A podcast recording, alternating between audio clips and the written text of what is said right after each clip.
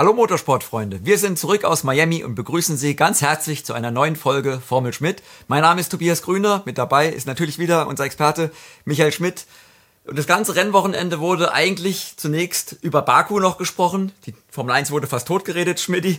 Die große Langeweile war das Thema, es wurde zu wenig überholt. War diese Reaktion gerechtfertigt, deiner Meinung nach? Nee, meiner Meinung nach nicht. Es passieren immer mal wieder Rennen, wo weniger überholt wird und wurde. Äh, in Baku gab es gute Gründe dafür. Die DRS-Zone da war sicher zu kurz. Man hat sie um 100 Meter verkürzt, obwohl schon im Vorjahr Baku jetzt nicht die super Überholstrecke war. Ähm, die Fahrer haben dann äh, teilweise sogar die, äh, die Ground-Effekt-Autos in Frage gestellt. Die, es so hingestellt, als wären die der Grund dafür, dass Red Bull so überlegen ist oder ein Team so überlegen ist, dass so schwer überholt werden kann. Ich glaube, die haben alle vergessen, wie die Fahrzeuggeneration davor, äh, äh, wie schwierig es, es da war zu überholen oder hinten dran zu bleiben. Und auch da hatten wir ein überlegenes Team, acht Jahre lang Mercedes. Also das hat mit den Ground Effect Autos überhaupt nichts zu tun. Ja, man hatte eigentlich gedacht, in Miami, Miami geht es gleich so weiter. Die DRS-Zonen wurden verkürzt. Viele haben befürchtet, das wird auch ein Langeweilerrennen, eine Schlaftablette. Am Schluss war es aber nicht so äh, wurde gut überholt. Woran lag das?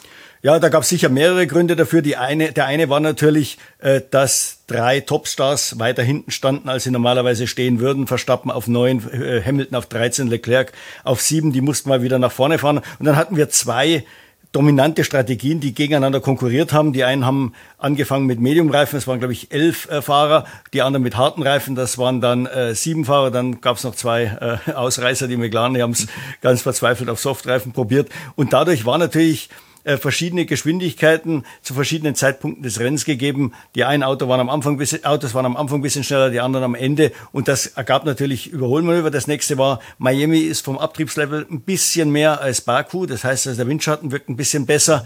Also das kommt auch noch mit dazu. Dann waren sich die Fahrer nicht so ganz sicher, wie lange die Reifen halten. Es gab zwar wieder ein normales Programm, also nicht das Sprintformat wie im Baku mit nur einem Training, sondern drei Trainings. Aber da, wo es drauf ankam, nämlich am Freitagnachmittag, hat äh, äh, Charles Leclerc das Auto ja schon mal äh, in die Absperrung gefeuert. Dann gab es eine rote Flagge und die ganzen Longruns wurden unterbrochen. Es ist eigentlich keiner länger mit den Mediumreifen gefahren äh, keiner länger als fünf Runden mit dem Mediumreifen gefahren. Und da waren viele unsicher. Der Perez hat ja nach dem Rennen gesagt, er hat so ein bisschen das Gefühl gehabt, er hat am Anfang vielleicht sogar so ein bisschen zu viel geschont. Verstappen hat gesagt, mit den harten Reifen hat er erstmal so bis Runde 30 abgewartet, weil seine Zielrunde war 45 ob, ob er das überhaupt schaffen kann. Dann hat er es gemerkt, es geht, dann hat er wieder angezogen. Und dadurch ergaben sich natürlich auch ähm, größere äh, Geschwindigkeitsunterschiede im Rennen. Aber das Feld blieb auch ziemlich kompakt, weil viele gerade am Anfang Reifen gemanagt haben. Ja, kommen wir nochmal die, auf die DRS-Zonen zurück. Da gab es ja viel Diskussion, auch im, äh, im Fahrerbriefing haben sich einige Piloten doch äh, ein bisschen beschwert, dass ihnen da das Überholen zu schwer gemacht wird. Kannst du vielleicht mal kurz erklären, wie ist es, wann wird es festgelegt, wie die DRS-Zonen, äh, wie lang die DRS-Zonen sind und wie kurzfristig kann man das ändern? Wie sieht zum Beispiel für Imola aus? Ja, also normalerweise werden die DRS-Zonen schon lange vorher festgelegt. In der Regel in Viererpaketen. In diesem Jahr hat man, wollten wir die ersten sechs Rennen bis Imola zusammennehmen. Ähm, das liegt daran, äh, das wird ja nicht einfach so Pi mal Daumen gemacht oder da, da denkt sich irgendeiner was aus. Das äh, wird simuliert äh, anhand der Daten des Vorjahres. Äh, jetzt ist es natürlich so, die Autos verändern sich über den Winter und werden natürlich schneller oder anders oder, oder strahlen mehr Turbulenzen ab.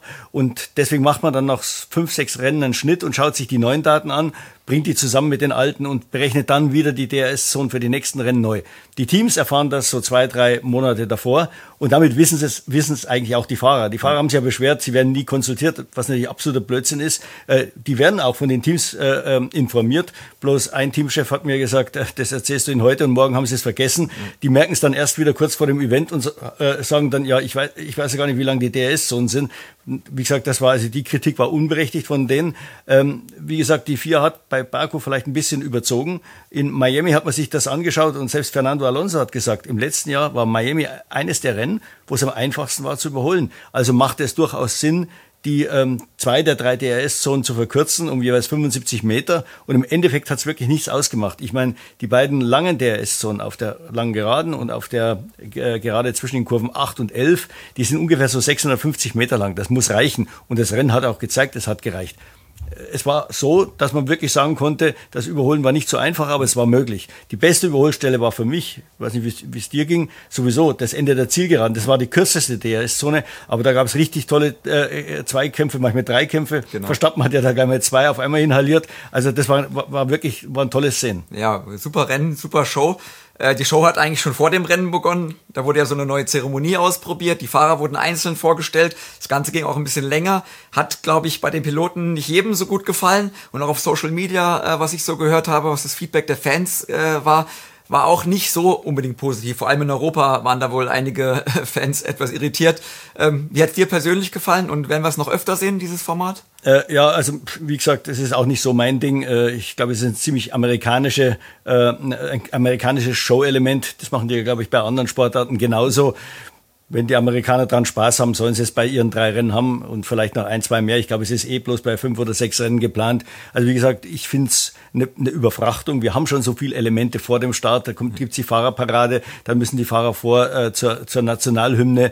Äh, die werden noch Interviews, äh, interviewt von den Fernsehstationen. Ich finde, äh, Formel 1 oder Motorsport ist, eine, ist ein Konzentrationssport und äh, da sollte man das Programm vor dem Start nicht äh, äh, überladen. Äh, also in meiner Zeit, als ich Fan war und, und Formel 1 geschaut habe im Fernseher, da sind die Fahrer gar nicht ausgestiegen. Äh, die, die sind auf den Startplatz gefahren und saßen dann eine halbe Stunde mit dem Helm auf in ihren Autos. Die wollten sich konzentrieren. Also wie gesagt, da, da müssen die Fahrer schon einiges leisten neben ihrem eigentlichen Job und das in einer Phase, wo sie eigentlich sich konzentrieren müssten. Ja. Neu war in Miami ja dieses Jahr auch das Fahrerlager, beziehungsweise die, die Lage des Fahrerlagers. Letztes Jahr war es alles etwas gedrängter direkt äh, neben dem Stadion. Diesmal war, waren wir mittendrin quasi im Stadion mit so einem kleinen Zeltlager.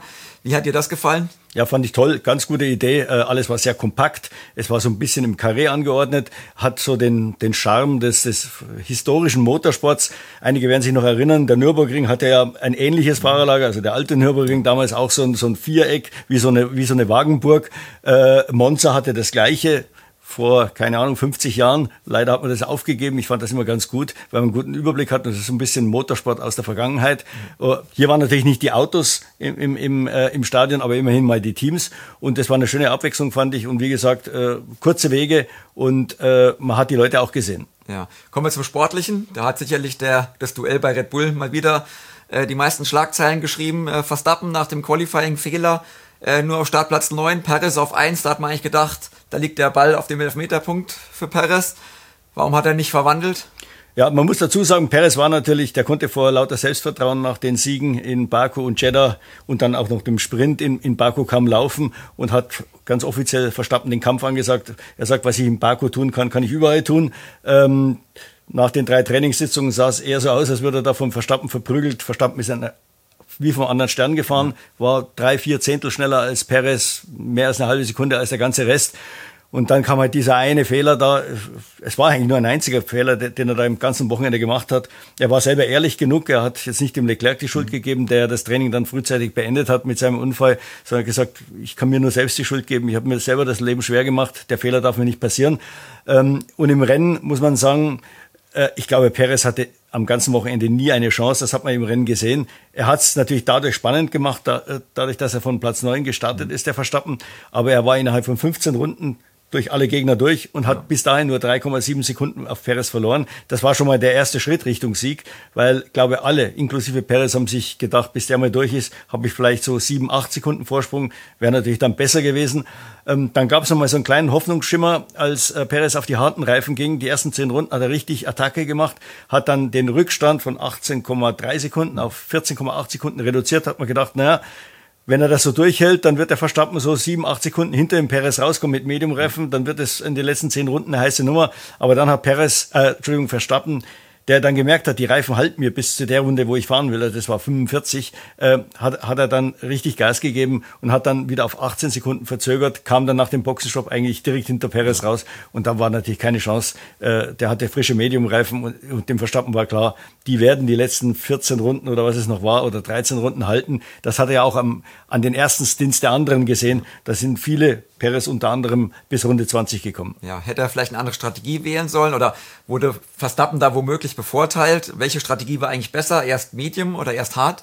Nee, ich glaube nicht. Also da gab es natürlich ein paar Verschwörungstheoretiker, die gesagt haben, das war so eine heimliche Stallregie von, äh, von Red Bull, die haben dem, dem Perez da eine mitgegeben. Aber es gab insgesamt im Feld sieben Teams, die die Strategie gesplittet haben. Und bei allen war es so, dass der Schnellere mit dem Medium-Reifen gestartet ist, der Langsamere mit dem harten Reifen. Macht ja auch Sinn. Äh, die, die weiter hinten stehen, für die könnte sich ein harter Reifen auszahlen, wenn dann ein späteres Safety-Car kommt. Äh, haben natürlich das Risiko, wenn ein frühes kommt, dass sie dann blöd dastehen. Aber ähm, wie gesagt, ich glaube, das machte schon Sinn. Und von diesen sieben äh, Teams, wo die äh, Taktiken unterschiedlich waren, haben fünf gewonnen, die mit dem Medium-Reifen gestartet sind. Nur Verstappen und Zunoda äh, haben quasi mit dem äh, harten Reifen am Start dann im Endeffekt besser abgeschnitten. Ja, also Verstappen klarer Sieger. Ja. Perez von, von der Pace her doch etwas enttäuschend. Es ging dieses Jahr immer hin und her. Erst hat Verstappen gewonnen, dann Perez, Verstappen, Perez, immer schön abwechselnd. Glaubst du jetzt, dass diese doch etwas krachende Niederlage da im Rennen ihm das Selbstvertrauen ein bisschen nimmt oder glaubst du, er kann die WM weiterhin so spannend offen halten? Ja, wie wir, es, wie wir es uns wünschen, weil es gibt ja sonst nicht viele Gegner. Nee, also ich, ich glaube nicht, dass es am Selbstvertrauen fehlt. Äh, der ist ziemlich mental ziemlich stark, der Perez. Das muss man wirklich sagen. Er hat ja schon öfters Niederlagen gegen Verstappen gehabt und hat die ganz gut weggesteckt. Äh, in Melbourne war ja, okay, auch eine klare Angelegenheit. Da hat er selber noch einen Fehler gemacht, zusammen mit dem Technikdefekt. Im, im Training konnte sich also äh, selber mit ankreiden. Das schlechte Ergebnis in, in, in Melbourne. Bahrain war ja auch nicht sonderlich toll gegen Verstappen. Ich glaube, er wird vielleicht noch mal einen Höhepunkt haben in Monte Carlo, da kann er ihn vielleicht noch mal biegen. Äh, dann wird es schwer auf den offenen Rennstrecken. Verstappen sagt er selber, er hat lieber diese, diese Rennstrecken mit flüssigen, schnellen Kurven. Er mag dieses Stop and Go nicht so und Perez ist da gut. Er sagt, äh, er mag Stadtkurse. Das ist, glaube ich, auch eine Einstellungssache. Ja. Wenn man schon positiv in, in so eine Rennstrecke reingeht, dann, dann fährt man auch besser und da muss man sehr, sehr präzise fahren. Äh, man darf überhaupt keine Fehler machen, man darf nicht zu viel riskieren. Perez hat das ganz gut raus, glaube ich, dieses dieses äh, ja, diese Gratwanderung da am Limit in, auf Stadtkursen äh, an den Mauern vorbei. Deswegen ist er da sicher ein Gegner für Verstappen, aber es gibt einfach zu wenig Stadtkurse. Und ich glaube, im, im Mittelteil der Saison, wenn es mal ab Barcelona, wird der Verstappen dann davonziehen. Ja, ist zu befürchten. Ferrari kann, so wie es aussieht, auch nicht äh, da groß für Spannung sorgen. Sie haben ein kleines Upgrade gebracht, äh, haben sich, glaube ich, ein bisschen was sogar davon versprochen, aber was die Rennpace anging, äh, sah es ja eigentlich fast noch schlechter aus als zuletzt in Baku, oder? Ja, also absolut. Äh, für mich war das Upgrade auch kein Fortschritt, auch wenn sie uns das ja, äh, du warst ja auch dabei, Joe Clear hat versucht uns zu erklären, der Unterboden funktioniert wunderbar. Der animiert die Fahrer ans, Ries ans Limit zu gehen und deswegen sei der Leclerc zweimal abgeflogen. Ich glaube, der ist genau deswegen zweimal abgeflogen, weil das Auto so unberechenbar ist. Äh, Ferrari hatte letztes Jahr schon ein, ein Unterboden-Upgrade in Frankreich, ging auch in die Hose, also langfristig gesehen jedenfalls. Meiner Ansicht nach hat es das Auto eher schwer, schwerer zu fahren gemacht. Das haben auch die Fahrer dann im Rennen gesagt. Ja. Äh, das, die, die Balance hat sich teilweise in einer Kurve verschoben. Man wusste nie, kommt Untersteuern, kommt Übersteuern. Das Heck war instabil. Äh, sie waren sich unsicher in den schnellen, langgezogenen Kurven.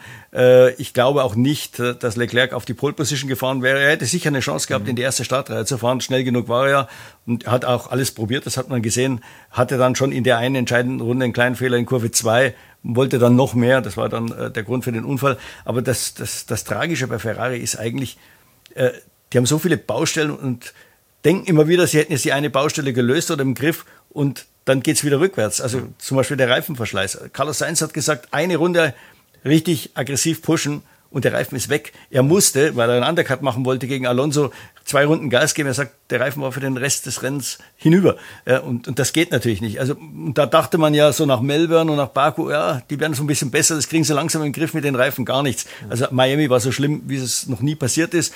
Dann kommt der, der Sainz mit dem Medium-Reifen besser zurecht, der Leclerc mit dem harten Reifen, auch da völlige Verwirrung, muss man sagen.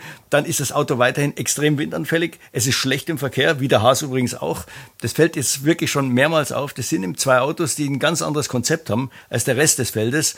Und da ergänzen sie sich irgendwo. Sie, sie leiden mehr unter den Turbulenzen des vorausfahrenden äh, Autos als alle anderen Autos im Feld. Und ich glaube, Ferrari ist da so ein bisschen verloren, aber ich, da sind sie nicht ganz allein. Das wird sicher irgendwann deine nächste Frage sein, was mit Mercedes ist. Für mich ist auch Mercedes verloren.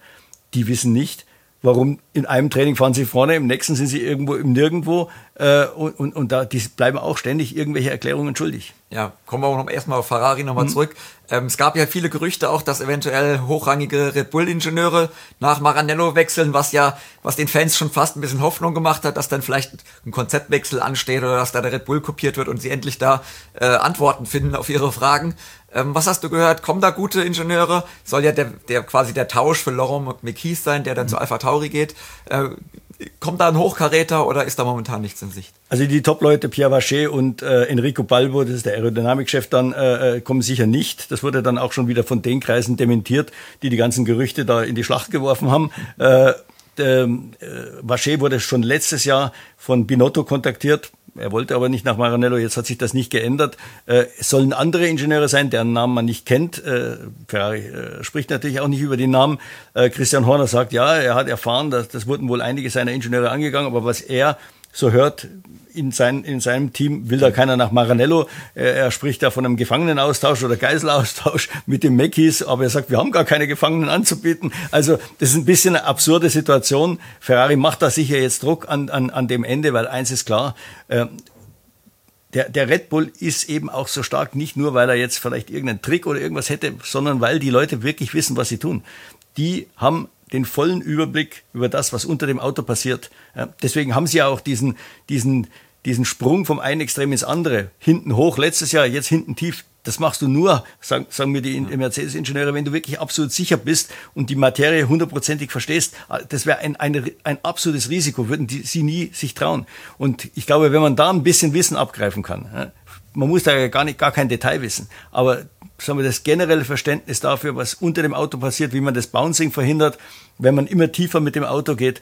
Wenn man da Leute rauskriegt, das wäre schon eine Riesenhilfe. Natürlich nicht für dieses Jahr oder vielleicht nur bedingt für dieses Jahr, aber dann nächstes, übernächstes Jahr. Ja, du hast schon Mercedes angesprochen, das ist ja ähnlich äh, im Qualifying nirgendwo im Rennen plötzlich wieder gut dabei. Toto Wolf hat ja auch selbst zugegeben, du hast es schon gesagt, dass sie nicht genau wissen, was los ist. Äh, in Imola kommt das große Paket da stellt man sich natürlich die Frage, ist das die Entwicklung ins, ins Blaue, ist es ein Schuss ins Blaue oder ist es zahlengetrieben? Glaubst du, mit dem neuen Paket verstehen Sie das Auto besser oder ja, oder ist, ist da wieder die Gefahr da, dass sie wieder dastehen und erstmal überlegen müssen, was passiert da eigentlich? Ja, also wenn Sie jetzt schon Probleme haben, das aktuelle Auto zu erklären oder dessen Launen zu erklären. Das ist ja hart, hin und wieder geht's und dann aber relativ häufig geht's eben nicht. Die Fahrer spüren dann das Heck nicht richtig, haben kein Vertrauen in das Auto. Wenn die Temperatur dann mal um 10 Grad ansteigt oder, oder sinkt, plötzlich fällt's wieder ins Fenster zurück. Äh, da ist ja offensichtlich, sind da sehr, sehr viele Fragezeichen da und da stellt man sich die Frage, ich meine, die bauen ja kein neues Auto. Das ja. wird wieder ein Ground-Effekt-Auto sein äh, und der Unterboden wird sicher anders sein, aber, aber das, da, da geht es ja um Nuancen, was da unter dem Auto passiert. Man muss die Strömung da irgendwie unter Kontrolle halten, man muss die Strömungsstruktur sich raussuchen, die am die, die als erstes das Bouncing auslöst. Also die ganzen Probleme, die man jetzt hat, gehen natürlich auf das neue Konzept oder wie, man, wie auch immer man das nennen will, über. Ich glaube, sie machen jetzt einfach mal einen Neustart, weil sie Sie haben irgendwie das Gefühl, dass Sie sich mit diesem Auto verrannt haben. Äh, sie haben alles ausprobiert und es hat eigentlich nichts funktioniert, jedenfalls nicht dauerhaft. Und jetzt wollen Sie einfach mal einen Neubeginn machen mit der Gefahr, dass der Neubeginn zunächst mal vielleicht sogar einen Schritt zurück ist, aber dann Ihnen mehr Verständnis gibt, weil man eben wieder bei Null beginnt auf die, auf die Dauer. Und Sie sehen da einfach mehr Luft nach oben, wenn Sie jetzt, ich glaube, es kommt ja doch jetzt schon das ganz große Paket. Erst hieß es mal, die Seitenkästen, das dauert noch ein bisschen, aber es ist Unterboden, Vorderachse, Seitenkasten. Das ist also dann schon äh, so ein halbes neues Auto. Wir sind alle gespannt, wie es ausschauen wird. Ja. Äh, aber wie gesagt, es ist sicher mit dem Risiko am Anfang behaftet, dass man vielleicht gar nicht so gut ausschaut. Und da muss man dann natürlich die Emotionen unter Kontrolle halten. Äh, die Fahrer sind gebrieft. Hamilton sagt er selber, erwartet bitte hier nicht gleich einen Sieg in Imola. Aber wenn man dann im Auto sitzt und merkt, der ist wieder nicht schnell genug, die ja. Frage ist, ob man dann seine Emotionen als Rennfahrer zügeln kann. Ja, also die Mercedes-Fans können zumindest noch ein bisschen Hoffnung haben. Bei Alpine sah es auch nicht so gut aus. Wir haben einige Sorgenkinder, die wir ja abarbeiten müssen. Äh, da hat äh, CEO Laurent Rossi im französischen Fernsehen auch ordentlich das Wort erhoben und äh, mit dem Zeigefinger gewunken und Kritik geübt, äh, deftige Worte gewählt. Ähm, warum hat er das gemacht, auch gerade jetzt? Äh, steigert er nicht damit den Druck auf das Team? Ja, eigentlich schon, aber ich habe mich nach dem Rennen kurz mit, mit ihm unterhalten und äh, ich glaube, er hat das so als Weckruf gesehen. Ihm, ihm ist das, ihm geht das Team so ein bisschen zu locker über die Situation hinweg. Ähm, er, er, hat erzählt, dass, äh, dass im Winter die Entwicklungsziele nicht eingehalten wurden. Das Auto hätte eigentlich schon in Bahrain drei, vier Zehntel schneller sein sollen, nicht erst jetzt mit diesen ersten großen Upgrades. Ähm, dann wurden zu viele operative Fehler gemacht, was seltsam ist, weil man das hatte man eigentlich ganz gut im Griff. Die letzten zwei Jahre, also 21, 22, hat Alpine einen sehr guten Job gemacht, sowohl von der Rennplanung her, von den Boxenstopps, von, den, von der Strategie her. Und dieses Jahr gab es da schon einige Klöpse, muss man sagen. Und äh, ja, und dann sagt er, wir, wir sind einfach viel zu weit weg von dem, was wir am Ende des Jahres erreichen wollen. Und er hat so ein bisschen Angst, dass es dann eben wieder nicht erreicht wird. Man wollte eigentlich auf Platz 4 fahren, das ist klar, also mindestens Platz 4, aber näher dran an Mercedes, Ferrari und Red Bull. Also das Red Bull kann man sich jetzt abschminken, aber das trifft ja auf alle zu. Ähm, was ihn natürlich brutal umtreibt, ist, dass der Aston Martin sich dazwischen gedrängelt hat, der ja eigentlich ein Beweis dafür ist, dass es eben doch geht. Man kann quasi die Kategorie mhm. überspringen. Allerdings sagen einige Leute im Team, naja, schaut euch mal an, wann die Aston Martin Story begonnen hat. Das ging ja eigentlich los mit der, mit der Gründung von Racing Point aus Force India heraus. Das war im Sommer 2018. Wie viele Jahre haben wir jetzt? Wir sind jetzt im fünften Jahr. Das ist genau die Spanne, die sich Alpine ja selber gegeben hat. Also, wie gesagt, im Team verteidigen sie sich ein bisschen dagegen die Kritik von ganz oben. Und, äh, aber Rossi, glaube ich, will, dass, dass, dass die jetzt da richtig angasen, dass zumindest bis Saisonende äh, Ferrari und Mercedes eingeholt sind. Da fehlen jetzt noch so um die vier Zehntel. Äh, hat man sowohl im Rennen als auch im Qualifying wieder gesehen. Ähm, Gasly, glaube ich, hat 55 Sekunden auf den Sieger verloren. Das ist fast eine Sekunde pro Runde. Äh, Ferrari war sechs Zehntel pro Runde schlechter. Mercedes ein bisschen mehr als eine halbe Sekunde. Also, wie gesagt, da fehlen vier Zehntel und das wird nicht einfach werden, die aufzuholen. Jetzt kommt in Imola ein neuer Unterboden, der wieder eineinhalb Zehntel bringen soll. Aber bei Mercedes kommt was Neues, bei Ferrari kommt was Neues. Also das kann sein, dass die sich da im Gleichschritt nach vorne bewegen. Ja, es entbehrt ja nicht einer gewissen Ironie, dass Ottmar Schaffnauer, der jetzt ja Teamchef bei Alpine ist, da auch teilweise bei Aston Martin die guten Leute ja damals von Red Bull rekrutiert hatte, noch ja. ursprünglich. Ähm, die haben einen 100-Rennen-Plan ausgegeben. Äh, dann wollen sie siegfähig sein. Da sind jetzt, glaube ich, noch so 75 Rennen übrig. Siehst du das schon in Gefahr oder ist das jetzt noch ein bisschen zu früh? Na, das ist zu früh. Also wie gesagt, Aston Martin hat ja gezeigt, dass es geht. Und bei denen war ja auch eine, eine sehr, sehr zähe Aufbauphase. Sie waren ja letztes Jahr auch noch irgendwo im Nirgendwo, kann man sagen, Platz 6, Platz 7, so um den Dreh rum. Und dann plötzlich hat's Klick gemacht über den Winter, weil auch die neuen Leute dann gezogen haben, weil die neuen Leute neue Ideen gebracht haben und, und, und das Auto in eine Richtung gelenkt haben, das eher so Richtung Red Bull ist. Man kann ja, obwohl der S. Martin keine Kopie des Red Bull ist, hat er doch seine Eigenschaften. Alles nur ein bisschen schlechter, sagt Mike Crack. Wir sind eigentlich in allen Disziplinen ein bisschen schlechter. Das macht dann in Summe so eine knappe halbe Sekunde, aber es ist immer noch das zweitbeste Auto. Und äh, da spielen natürlich schon die Leute, die von Mercedes und von Red Bull gekommen sind, eine Rolle. Ja, äh, kommen wir nochmal zu einem positiven Fall. Äh, Haas hat, glaube ich, einen Schritt nach vorne gemacht. Magnussen sensationell auf Platz 4 im Qualifying gefahren, auch mit ein bisschen Glück natürlich. Ähm, sie haben das erste Upgrade der Saison gebracht. Ähm, war das der Fortschritt oder lag es eher an der Strecke? Also wenn man sich das Upgrade anschaut, sieht man fast nichts. Das ist am, Unter am Unterboden rund um die Hinterräder. Ähm, aber wenn Sie es in Imola bestätigen können, dann muss man sagen, war es wirklich ein Fortschritt. Dann müsste sich eigentlich Ferrari richtig Gedanken machen, weil wenn dieses kleine Team das schafft, äh, das zu erzielen, was sie eigentlich schon lange erzielen wollen, nämlich einen stabilen Abtrieb, ähm, dann, dann wäre das schon ziemlich peinlich. Äh, was da passiert ist, man, man weiß es ja inzwischen, meine eine Stärke des Red Bull ist, dass er eben so tief fahren kann, ohne ins Bouncing zu geraten. Alle anderen probieren das, aber dann kommt irgendwann das Bouncing. Das ist zwar nicht mehr ganz so schlimm wie letztes Jahr, aber es ist schlimm genug, dass es mit wenigen Schlägen auf die Straße die Planke zerstört, die Schutzplanke. Und dann ist man im illegalen Bereich, also kann man das nicht machen. Das Bouncing darf man, darf man nicht mit diesem Bottoming vergleichen. Also der Red Bull, da sagen die Leute, ja, der funkt ja die ganze Zeit, der fährt die ganze Zeit mit dem Boden auf der Straße. Macht nichts. Weil wie, wie gesagt, dieses Bottoming kann man kontrollieren. Man weiß genau, wo die Skids sind. Und das Auto wird so eingestellt, dass es auch dort aufsetzt, wo die Skids sind. Das, das Bouncing kann man nicht kontrollieren. Das ist ein aerodynamisches Phänomen. Das kann weiter vorne im Unterboden auftreten, weiter hinten. Und die Schläge sind so stark, weil sie eben mit der ganzen Last des Autos auf, auf die Straße aufsetzen, dass man, wie gesagt, da in Konflikt mit der Planke kommt. Äh, deswegen ist es unglaublich wichtig, es eben zu schaffen, runterzugehen, aber kein Bouncing zu haben. Und genau das hat man geschafft. Jetzt war Miami eine topfebene Strecke.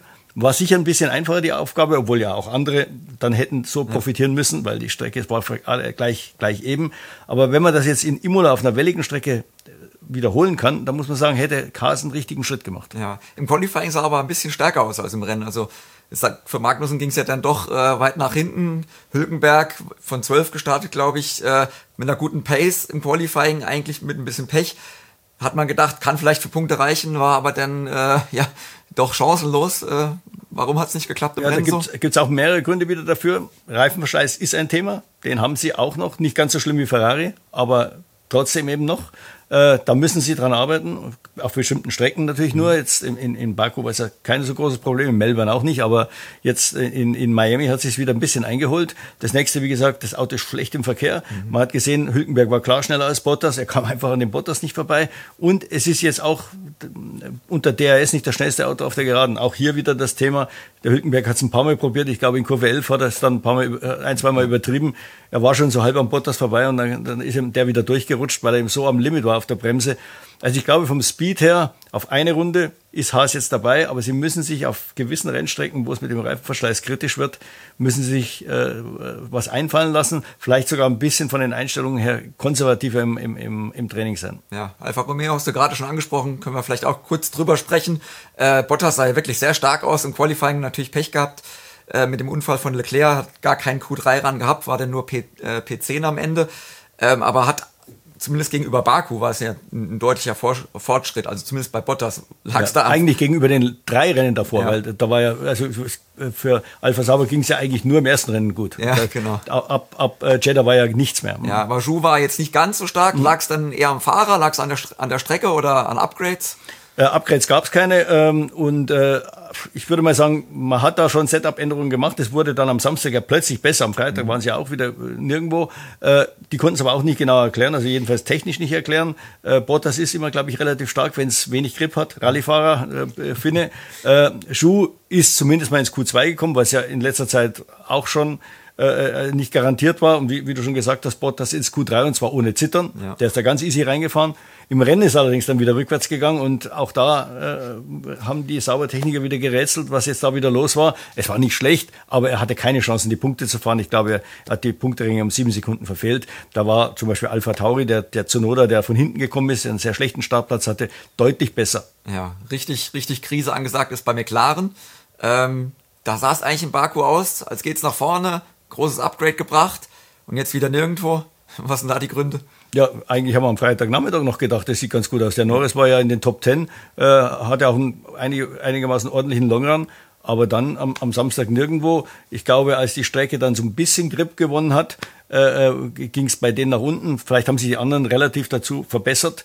Ähm, ich glaube, die Rennstrecke äh, Stella hat ja, äh, Andreas Stella hat ja die Rennstrecke oder das Layout so ein bisschen als Grund mit angeführt, wenn die, die Kurven langgezogen sind und man da so reinrollt, dann ist ihm der McLaren nicht so gut, da fehlt ihm der Abtrieb und äh, so Strecken mit relativ wenig Grip taugt dem Auto auch nicht. Äh, irgendwie kriegen die die Reifen da nicht so zum Arbeiten. Also da ist viel Arbeit angesagt. Das mag jetzt in Imola wieder ganz anders ausschauen. Das ist ein älterer Belag.